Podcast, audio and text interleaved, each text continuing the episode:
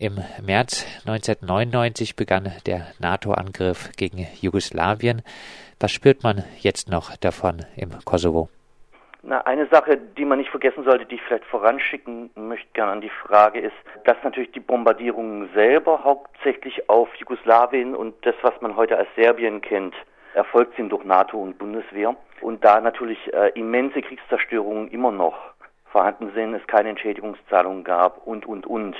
Also bevor man über den Kosovo selber spricht, muss man, denke ich, immer im Blick behalten, äh, dass vor allem die Kriegszerstörungen selber dort angerichtet wurden. Im Kosovo selber ist es aus meiner Sicht am, am wesentlichsten, dass infolge sozusagen des westlichen Bombardements dort eine Art von Besatzungsregime errichtet wurde, das äh, insgesamt eine absolut verheerende wirtschaftliche Lage hinterlassen hat. 30 Prozent der kosovarischen Bevölkerung sind aktuell leben unterhalb der Armutsgrenze. Bei einer Arbeitslosenquote von bei 15 bis 24-Jährigen etwa 60 Prozent. Das heißt eine wirklich desaströse Situation, äh, die es den Leuten nahezu unmöglich macht oder Menschen nahezu unmöglich macht, dort auch weiter zu leben. Und das alles aber eben unter einer weiterhin unter westlicher militärischer Besatzung und eigentlich auf Grundlage eines westlichen Wiederaufbauprogramms, das schlicht und ergreifend krachend gescheitert ist. Eine empfehlenswerte BDR-Dokumentation trägt den Titel Deutschlands Weg in den Kosovo-Krieg. Es begann mit einer Lüge. Wo wurde damals gelogen? Die Dokumentation selber ist sehr, sehr gut, hat nur den falschen Titel, weil es waren unzählige Lügen. Da kann man gar nicht, kann man gar nicht alles aufzählen damalige Verteidigungsminister Scharping, der äh, alle möglichen äh, wilden Gräueltaten äh, Serben angedichtet hatte. Aber um mal die wichtigsten zu nennen, und vielleicht eigentlich die wichtigste äh, Grundlage, es gab ja eigentlich 1998 in der Auseinandersetzung zwischen jugoslawischen Einheiten und äh, Kosovo-UCK-Rebellen, gab es ja eigentlich einen Waffenstillstand, äh, der von der OSZE überwacht wurde.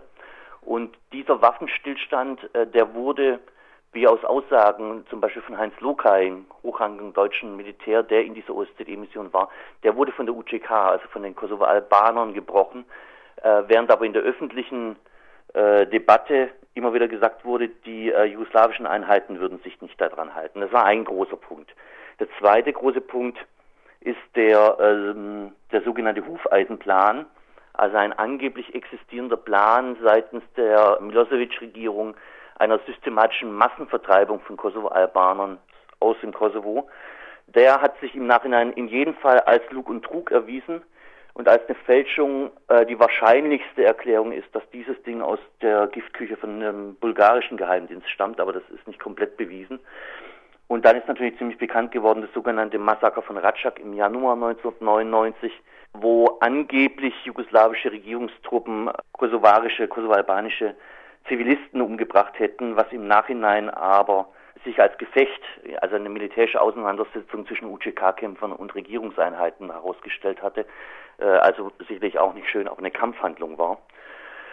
Und schlussendlich dann noch äh, das berühmte, äh, berüchtigte Rambouillet-Verhandlungen im Februar 1999, als die westlichen Verhandlungsführer so kurz vor knapp nochmal diesen berühmten Annex B der vorher überhaupt nicht zur Debatte stand, aus dem Ärmel zauberten. Im festen Wissen, dass äh, Jugoslawien diesen Annex B nie würde annehmen können, weil er faktisch die Souveränität des Landes aufgekündigt hätte. Also er hätte praktisch der Besetzung Jugoslawiens durch die NATO zugestimmt. Und äh, damalige Aussagen der damaligen Außenministerin Albright, die eine wesentliche Architektin des Krieges war, war das Ziel dieses Annex B eigentlich auch tatsächlich die Latte so hochzulegen, dass es zum Scheitern kommt. Und Schluss endlich in der ganzen Debatte ging es immer darum, dass es sagen als Kriegsrechtfertigung gerade hier in Deutschland, gerade auch von grüner Seite etc., dass es hier zu Massenvertreibungen und ethnischen Säuberungen kommen würde. Das war im Vorfeld des Krieges der Bombardierung die wesentliche äh, Rechtfertigung.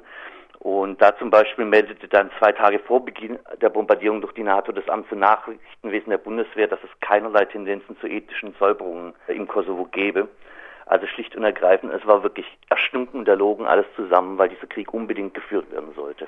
Joschka Fischer hatte damals gesagt, ich habe nicht nur gelernt, nie wieder Krieg, ich habe auch gelernt, nie wieder Auschwitz und hatte damals so den NATO-Einsatz äh, gerechtfertigt.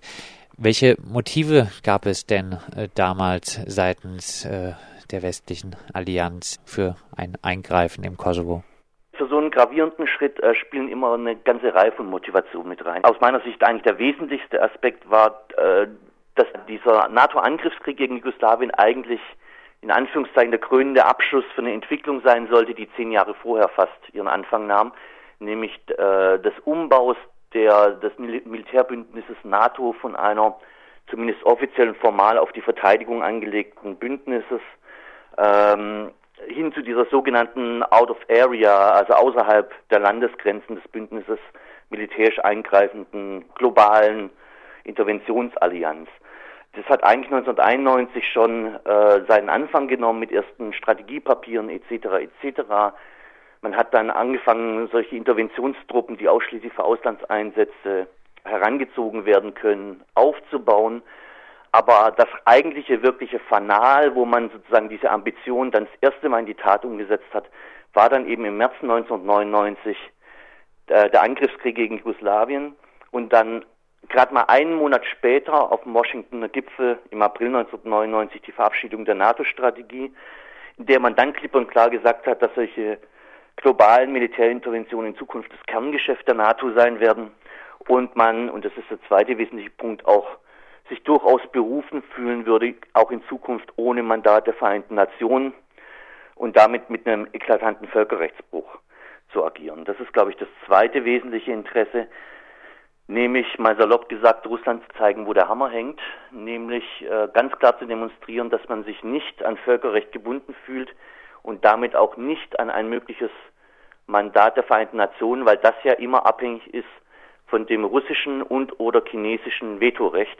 Und im Kosovo beziehungsweise bei der Bombardierung Jugoslawiens hat man eben demonstriert, dass man äh, sich von so einem Vetorecht nicht abhalten lassen möchte, wenn man meint, irgendein Land auf der Welt angreifen zu wollen. Das ist, glaube ich, die zweite wichtige Motivation gewesen.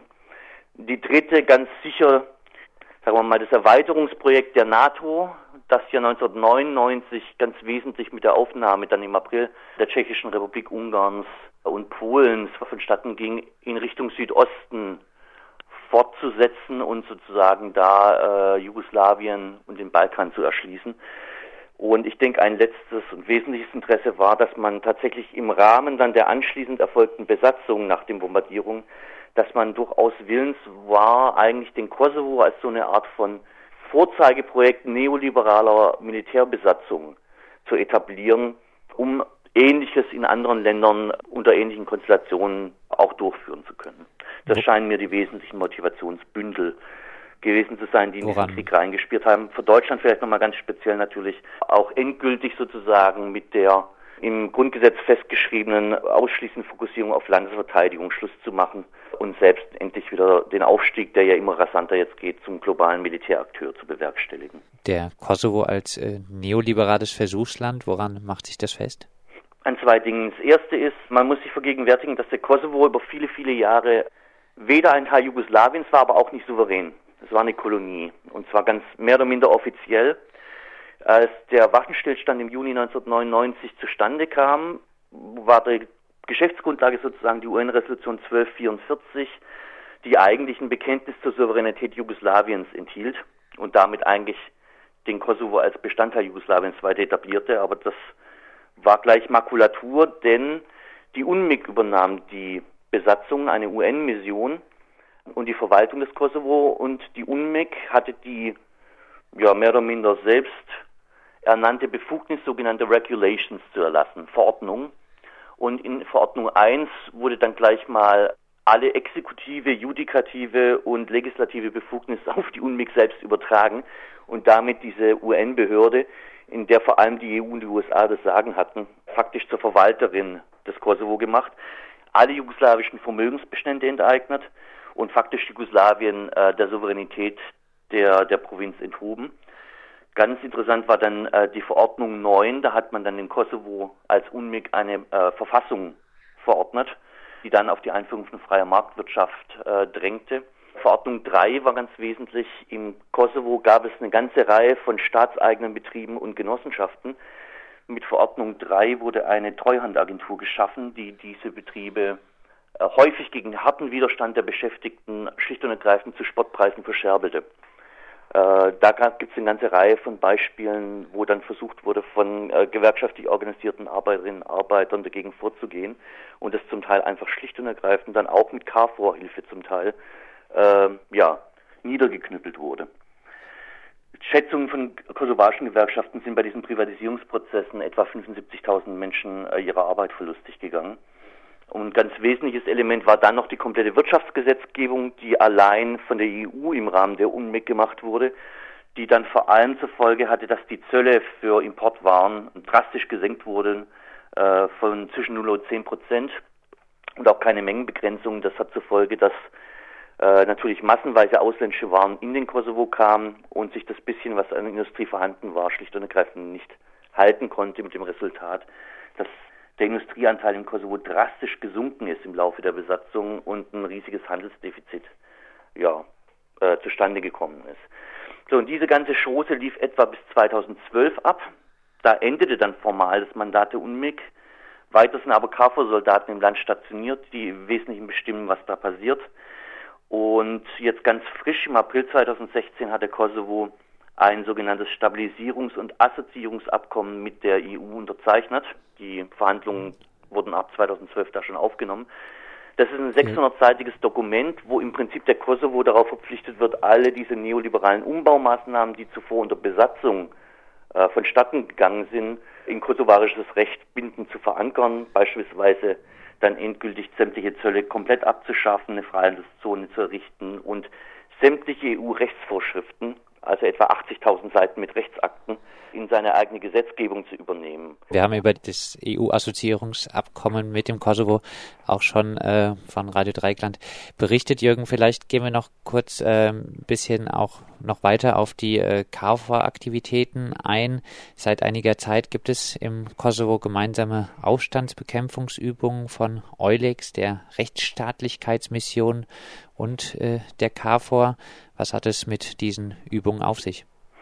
Zunächst mal muss man kurz vielleicht sagen, ähm, dass der Begriff Rechtsstaatsmission für Eulex natürlich ein bisschen äh, oder sagen wir mal stark beschönigend ist. Eulex ist eine EU-Mission, die auch eine paramilitärische Polizeikomponente im Kosovo stationiert hat, ähm, die, und das ist ein Unterschied zu anderen EU-Missionen äh, dieser Natur, äh, auch ein exekutives Mandat hat. Das heißt, die sind berechtigt, auch schlicht und ergreifend bei Demonstrationen einzuschreiten, Gewalt anzuwenden, Leute in den Knast zu stecken etc.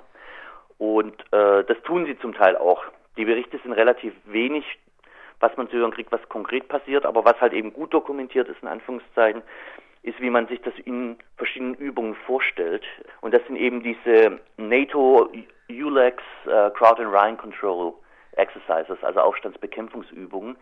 Und die Szenarien sind eigentlich immer die gleichen und die sind durchaus an der Realität angelegt, wird ganz, ganz offen so zugegeben. Ein Szenario war beispielsweise, dass ein lokales Krankenhaus geschlossen wird und stattdessen in irgendeine Müllverbrennungsanlage investiert wird, die lokale Bevölkerung stinksauer ist, auf die Straße geht, es zu Ausschreitungen kommt und dann setzt diese Übung ein und sie laufen im Prinzip immer das äh, gleich ab. Erst kommen die Eudex-Komponenten, also die vermeintliche Polizeikomponente und wenn die sozusagen die Lage nicht mehr in den Griff kriegen, dann kommen dann, man kann das auch im Internet auf Videos ganz gut sehen, dann werden per Hubschrauber oder sonst was dann die NATO-Einheiten eingeflogen, um letztlich, wenn äh, wirklich es nicht mehr anders geht, da den Stab zu übernehmen und äh, die Aufstandsbekämpfung nochmal auf eine, sagen wir mal, gewaltsamere Stufe zu heben. Das ist der Kern dieser Übung. Und zum Teil wird es eben aber auch wirklich ganz offen gesagt, dass man sich angesichts der sozialen Lage, also ich habe vor kurzem auf der Seite des deutschen Heers so eine Beschreibung gefunden, wo der zuständige deutsche Militär von Kosovo äh, ganz offen gesagt hat, ja, die soziale Lage ist halt immer schwieriger und deswegen kommen wir gar nicht drum herum, äh, solche Übungen ein bisschen noch stärker zu betreiben, weil wir werden halt zunehmend mit einer stinksauren Bevölkerung uns auseinandersetzen müssen. Punkt. Vielleicht abschließend beim Besuch äh, der deutschen Soldaten im Kosovo erklärte Generalleutnant Carsten Jakobson dieses Jahr, die KFOR ist jederzeit in der Lage, auf Veränderungen im Kosovo angemessen, schnell und präzise zu reagieren. Was bedeutet das für die Zukunft des Kosovos?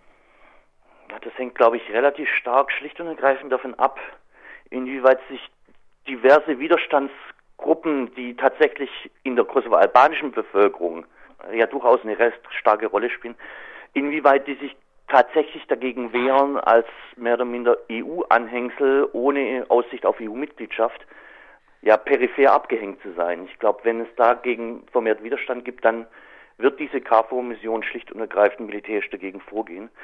Wenn man sozusagen das still und schweigend klaglos hinnimmt, dann werden die einfach da bleiben und gucken, wie sich die Sache entwickelt. So traurig, aber real dürfte sich das so meines Erachtens dann abspielen. Das sagt Jürgen Wagner von der Informationsstelle Militarisierung in Tübingen. Er hat in der jüngsten IMI-Broschüre einen ausführlichen Artikel mit dem Titel Besetzt, geplündert, aufgeteilt, die NATO im Kosovo geschrieben.